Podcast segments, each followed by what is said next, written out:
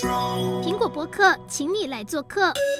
Hello，各位正在收看苹果新闻直播的观众朋友们，大家午安！我是今天 Video Talk 的主持人如涵。今天呢，要跟大家聊聊的话题其实比较严肃一点。今天呢，我们要站在家长的角度来谈谈，如果今天自己的孩子真的碰上性侵这个问题的时候呢，该如何解决？相信呢，大家应该有。这个关心到在上上周有发生了这个新竹棒球队的性侵丑闻，那我们今天呢也实际有邀请到了两位的专家，还有一位是孩子的家长，来跟大家分享一下这个自己的经验谈以及一些看法。好，那我们首先先欢迎我们今天的第一位来宾，是我们东吴大学健康及心理的咨商中心主任淑文。Hello，主持人好，好。Hello，主持人好，各位观众大家好，我是东吴大学健康咨商中心姚淑文主任。那呃，我的工作来讲的话，其实在二十多年来都一直在从事性侵害被害人的保护的工作。那以前在现代妇女基金会，那这六七年来在学校，那当然相关的问题来讲的话，是一个我很重要的工作主责。好，谢谢主任。好，那再来第二位呢，是我们的临床心理师嘉志。Hello，嗨嗨，主持人呃，各位来宾大家好啊，各位线上的朋友，呃，我是关渡医院身心科的临床心理师谢佳志。那么呃，在医院工作大概十余年的时间，累积了一些跟儿童互动跟。呃，治疗的一些经验跟一些想法，那很荣幸有这个机会来跟大家来谈谈这个主题，谢谢大家。好，谢谢心理师。那最后一位呢，是我们的学生家长陈爸爸，Hello。嗨，主持人大家好。呃，我姓陈。那目前两呃，目前家里有两位小朋友都是在棒球队。那一个今年要升国中，那一个今年升高中，对，那很高兴来参加这个访谈，谢谢。OK，好，那直播首先我想要先问到陈爸爸，因为你自己的孩子本身也是在棒球队，那这个新闻其实刚爆发的时候，你有没有觉得心里真的会蛮担心的？会吗？嗯，你说不担心其实是不可能的啦。那呃，任任何有关于小孩子，或是说自己亲人所发生的事情，自己自己都会担心，那这这是人之常情嘛。那我会觉得说，新竹这个事件，其实它应该是属于一个个案啦，对。那也不见得说，嗯，每个小每个每个学校都会有。这种不不可能，不可能学校是会有这种事情发生啦。那当然就是说，站在家长的角度，我们一方面就是要呃注意到小孩子的一些言行举止方面啦，那一些 那个行为态度上有没有跟之前呃有有一些比较大的不一样？对，那如果说有的话，那我们就是要站在。嗯，家长的立场或是朋友的立场来关心他。嗯，因为你的小孩即将要升国中了，所以他之后也会继续打棒球，对不对？对。嗯，那你有没有先打听一下那间学校的风气如何？感觉这个还蛮重要的。嗯，当然，这样说好了，其实，嗯，呃，目前我们台湾还蛮重视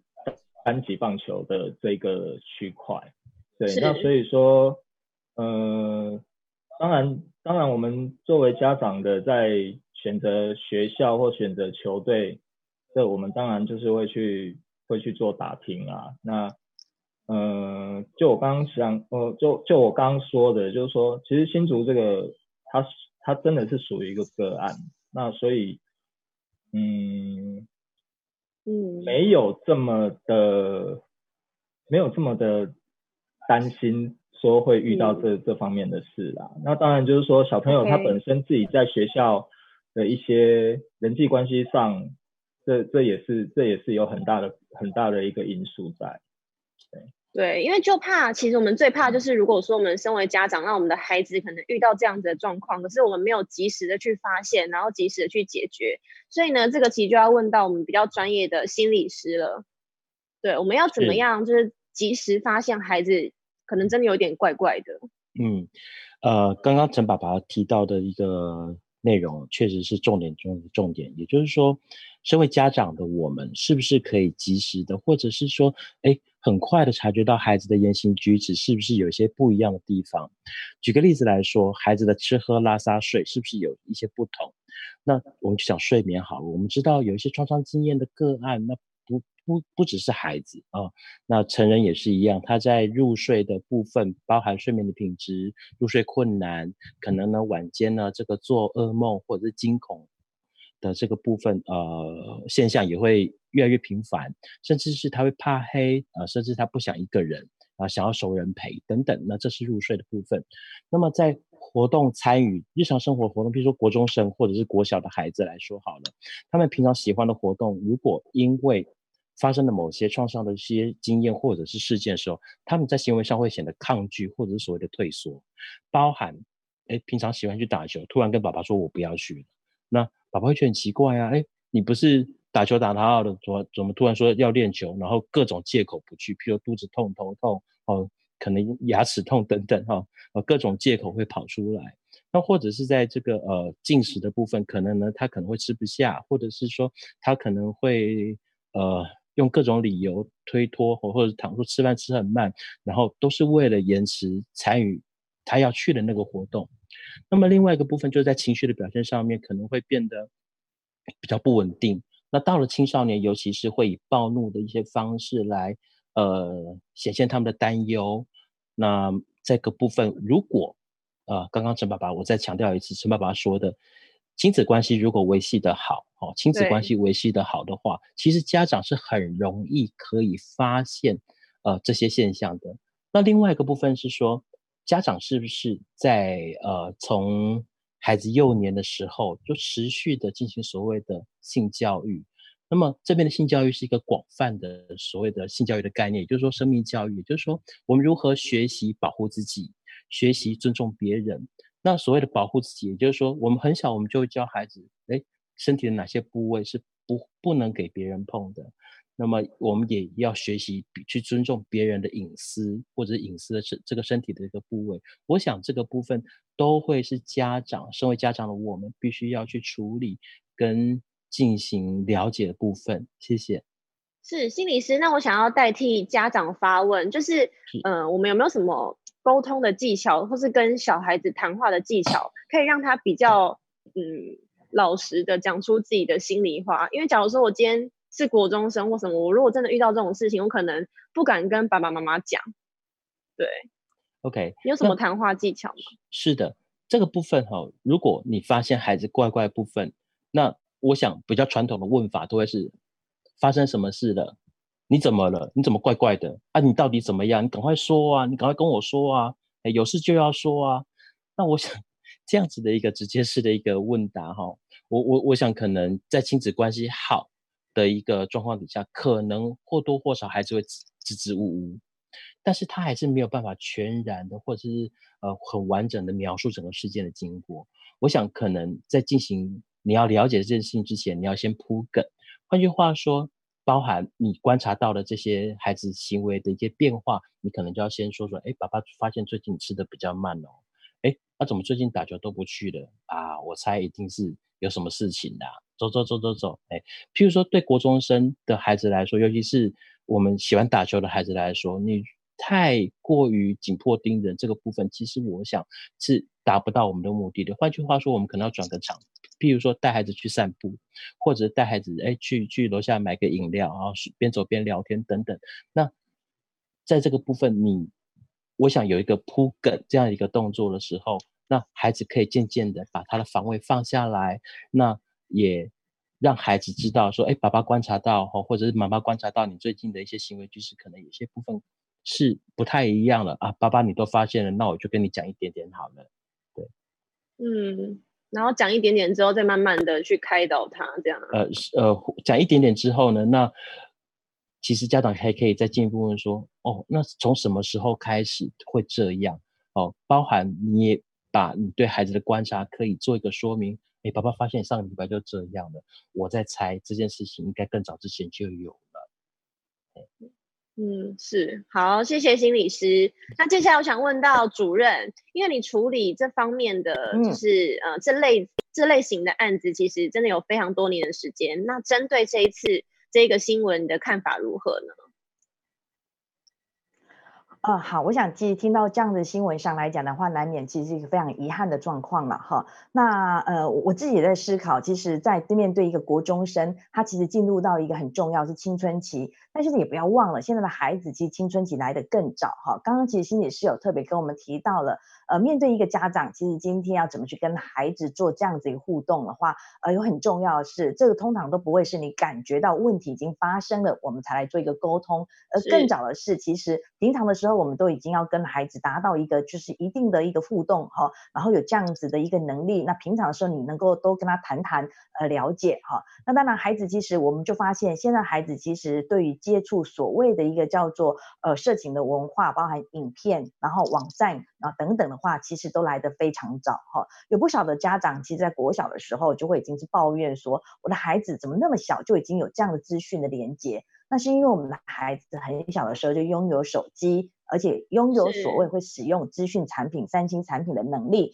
所以呢，他可能在同学家里面观看，他可能在所谓的一个叫做学校里面，然后得到这样的资讯。那因此啊，这些孩子哈、哦，就有可能一些状况是，当他们面对这些好奇的这色情影片啊，那产生的一些连结的时候，他有可能思考的，那我有没有可能有机会能够也达到这样的尝试？而最容易发生的，就是在他所谓的周遭的同学或者其他朋友的一个身上啊，所以呃，我我自己在听到这样子的一个事件之后，我就会有个担心的是。那家长其实，当我们发现的时候，就为时已晚，哈，为已晚哈，所以我会觉得，其实平常的时候，呃，其实如果说你有机会，当新闻事件正在报道某些事情的时候，恐怕这个时候你其实都可以跟孩子谈，哈，就是说，如果是你，你有什么想法？那你会看到，呃呃，这样的事件的话，你会不会害怕？怎么办呢？你懂不懂得求助？你会不会有一些所谓的这个，呃，就我就让孩子去发表他的这个看法。所以他平常的时候，如果他看到。呃，这个机会教育的时候，他能够愿意谈，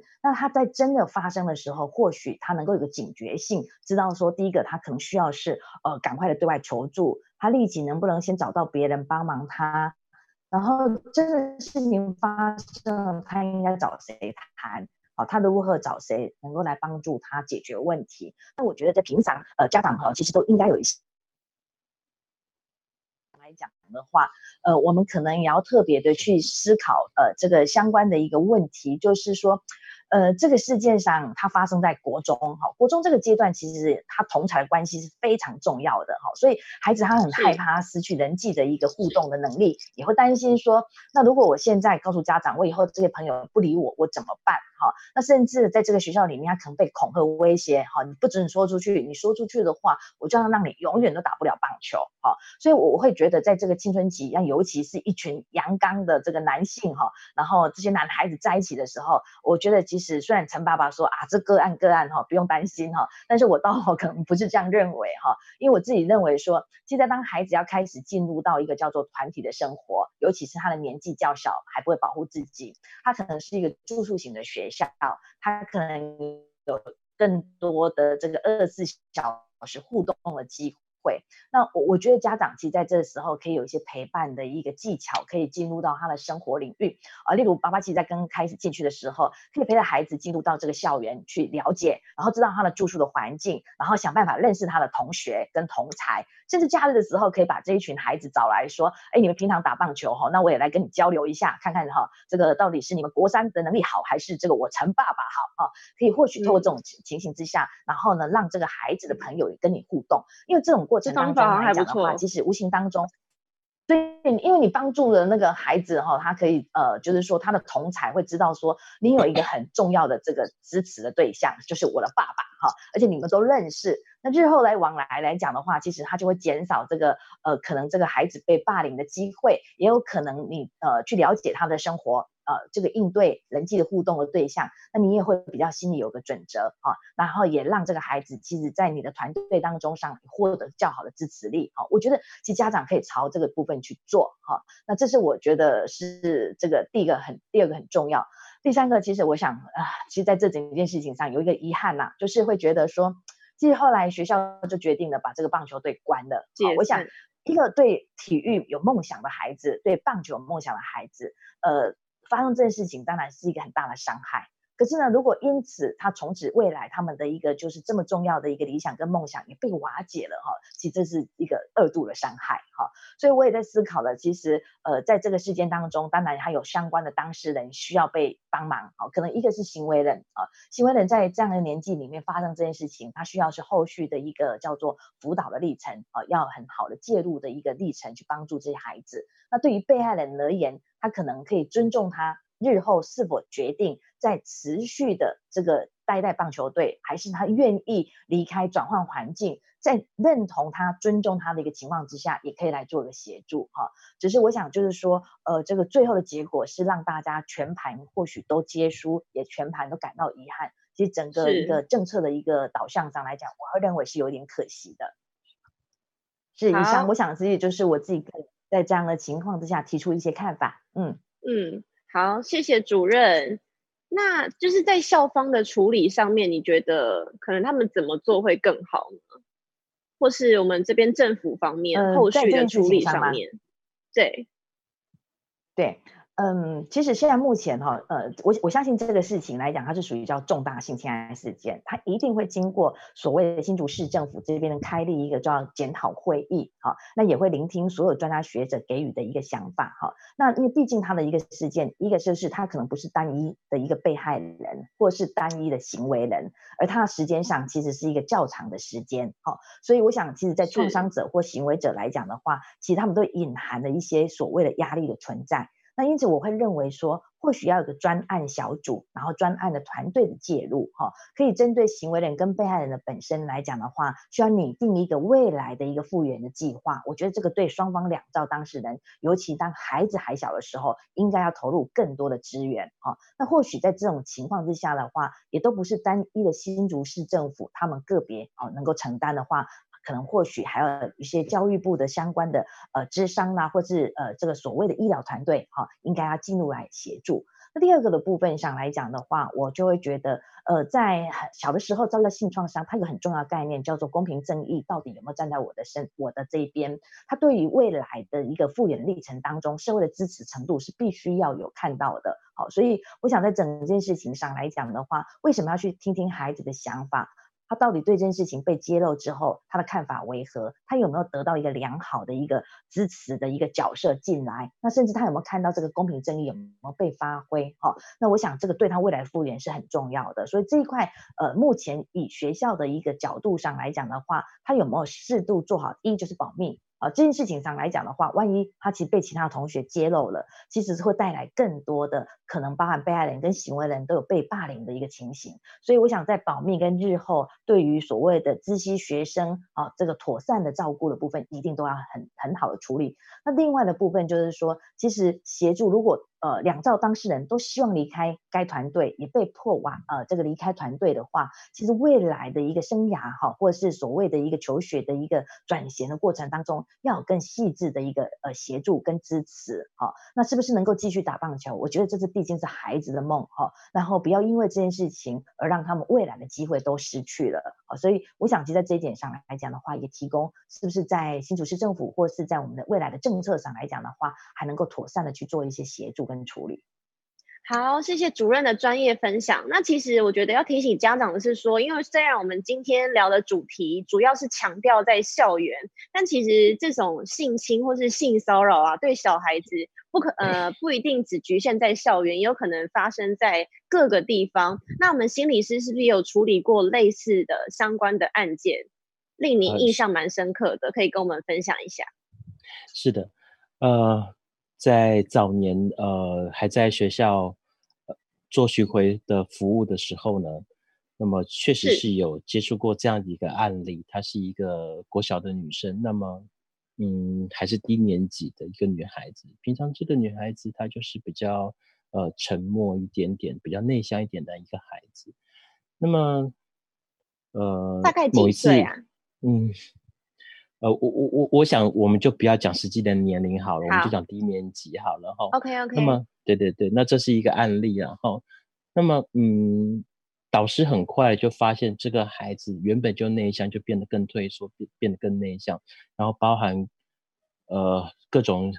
包含课随堂的这个作业啦，随堂的练习啦，随堂的问答这些都越来越退缩。那么老师对这个孩子其实很了解的，包含他的整个家庭的功能、家庭结构，其实也有一些呃知道哈。那么，所以他就很快的就朝着，就是家里面是不是有一些功能上的，或者有一些变故，就朝这个方向去怀疑跟思考。但是，呃，他的转介工作做得非常好，他很快的就把这个孩子的这些上述这些情形，呃，就转介到辅导室。那么，辅导室的老师他警觉性也很高哈，那么他就，呃。利用我某一次巡回服务之前，哈，他就说我们这边有孩子需要你帮我看一下，呃，是不是有遭受疑似性侵的这个可能性？那我就准备了相关的一些器材啊、工具然后，那我就带着这些大包小包的，我就跑到学校去，那么也约了这个孩子。那这个孩子他其实看到一个成年男性跟他同处的空间，他的惊恐的一个反应其实就很明显。那当然，我们也做了他一个适当妥适的安排，就是导师就陪着他。那导师就跟他说：“那这个谢老师，你也可以叫谢叔叔，他是他是心理师，那他会跟你聊天，跟你玩。嗯，你老师会在旁边陪你。那于是呢，导师就坐在这个沙发区的后面，那我们就在这个地毯区就就开始玩了起来。”那么在建立好关系，大概花了一节课的时间建立关系之后呢，那我就开始玩起搬家家酒这些这些东西。那很快的孩子整整个对于家里面空间的描述啦，对于谁跟谁睡着睡在一起，其实就呃可以做一个简短扼要的说明，然后让我很快了解他的整个家庭的状况是，这个孩子的的父母其实都不在身边，他是有伯父照顾的。那伯父其实还有呃。青春期的这个儿子哈，两名哈，那是就发现了，对，就发现这些这孩子孩子在描述过程中，比如哥哥怎么跟他玩啊，哈，包含譬如说，哎，会会摸他身体上的某些地方，甚至是晚上睡觉的时候会会做一些事情等等，然后他就有一些。这些反应其实是很明显的，呃，创伤的压力的一些反应就出现在我们整个呃游戏的这个过程当中。那么后来我很快的我就写了报告哈，这个这个报告就是我我我高度怀疑这个孩子有遭受性侵的可能，然后那也就让孩子呃让让让让这个学校赶快启动相关的机制，进行所谓的呃后续的一个处理。是是这样子。嗯，好，谢谢这个心理师的分享。那我最后想要问到我们的主任，就是、嗯、呃这一次这种性侵的案件啊，你有给我们的家长什么样的建议吗？就是你有想到什么样的建议可以给我们的家长这样？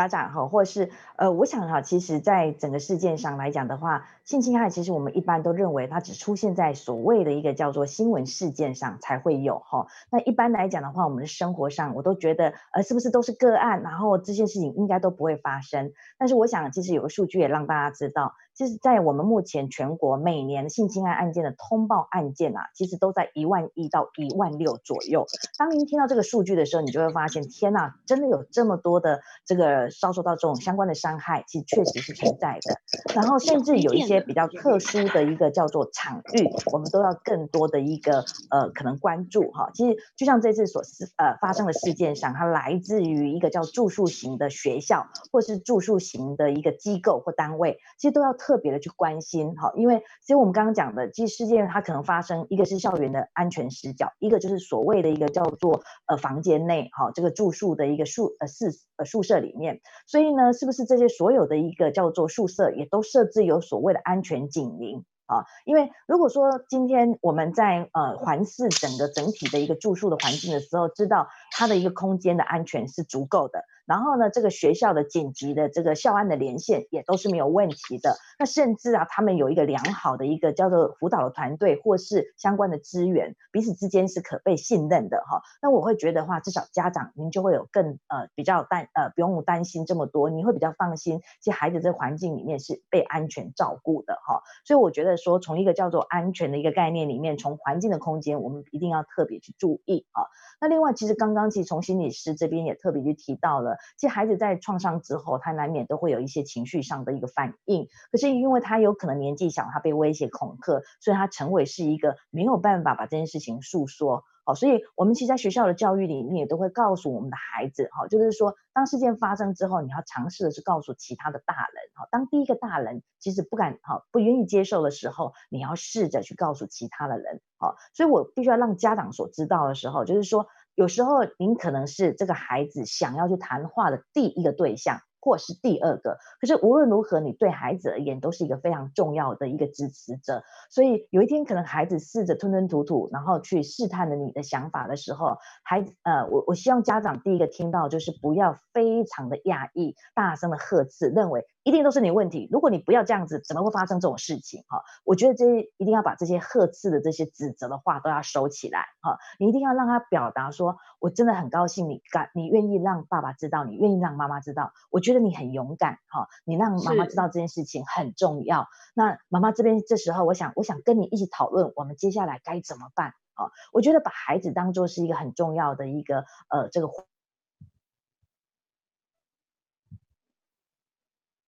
其实所有的决定，我我其实是可以去为这整件事情来做一些呃决策。那当然，孩子如果还太小，没办法的话，你也表达，你肯定他愿意说出来，然后你也肯定他今天好能够告诉你啊。我觉得这些点来讲的话，对呃我们整体而言上，对家长而言是相当重要。所以我想在此。真的是要告诉所有家长，第一个，这些事情它可能不是这么单纯，它只存在某些的个案。每年通报案件及性侵案件，大部分呃这个呃超过七八成都在十八岁以下。好、哦，那我们一年有一万一到一万六的通报案件，所以基本它的量是非常大的。第二个，他往往可能有些事情发生的时候，他不会立即的知悉，所以呢，我们为了预防这件事情，我们必须要去跟孩子成为一个伙伴关系，我们要关注，我们要去了解他所生活的环境是不是处于一个叫做安全的一个环境，我们要多一点点的认识跟了解。那第三个，当孩子真的发生的时候，你一定要去鼓励他，他是勇敢的，他愿意揭露出来，不要把这个指责放在孩子的身上。而第四点，我也必须要让这个呃，我们其他的这个系统当中的成员也都要知道，孩子毕竟还小，在面对这件事情的时候，不论他是行为人还是被害人，未来的日子里面，也需要更多的支持的态度，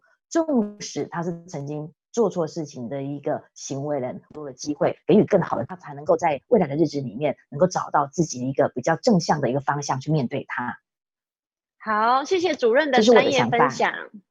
好好好，OK，谢谢主任的专业分享。那我呃直播的最后，我想要再问一下陈爸爸，嗯、就是你身为这个做家长的，以一个做家长的角度，你还有没有什么疑问想要问这两位专家的？有吗？嗯。其实还好诶，因为就我自己本身来讲的话，嗯、其实，嗯，两个小朋友他们在学校发生的一些事情，其实回来都会都会大概会分享，大概陈述一下。对，那所以其实包括球队现在，